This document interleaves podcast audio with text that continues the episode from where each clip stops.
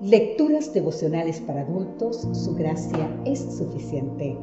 Cortesía del Departamento de Comunicaciones de la Iglesia Dentista del Séptimo Día Gascue en Santo Domingo, capital de la República Dominicana.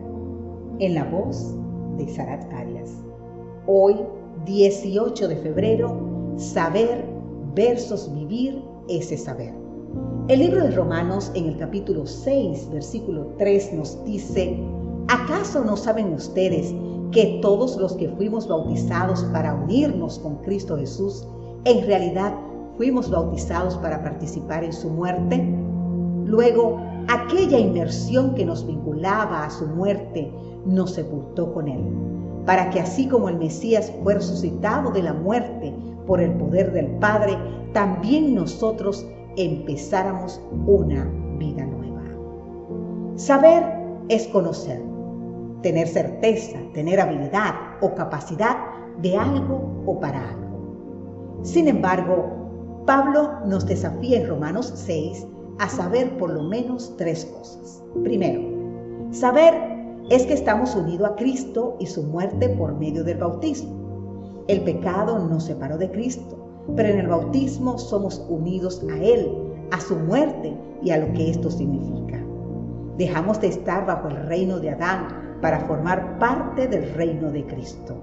En el bautismo crucificamos el pecado en nuestros corazones, morimos a la vida vieja, somos sepultados, inmersos juntamente con Él para emerger, resucitar a una nueva vida.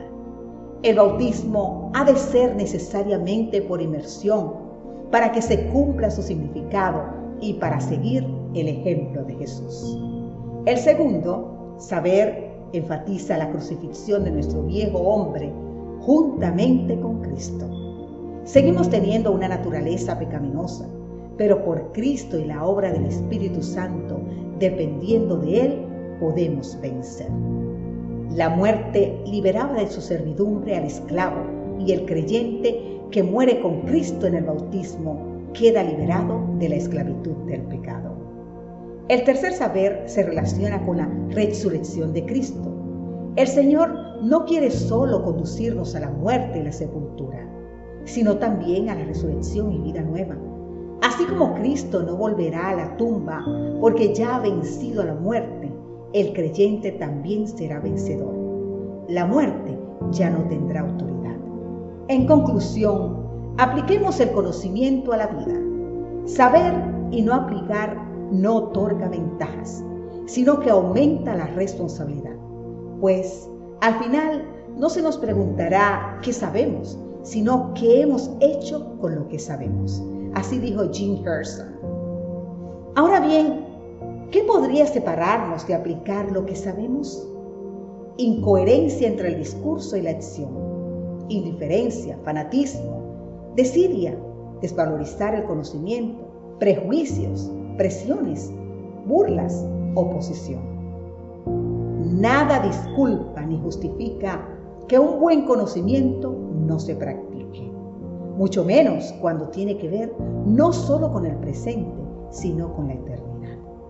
Lutero, ridiculizado y amenazado, nunca cedió en sus convicciones y entonces dijo, mi conciencia está ligada a la palabra de Dios no puedo ni quiero retractarme, porque no es seguro ni aconsejable hacer algo contra la conciencia.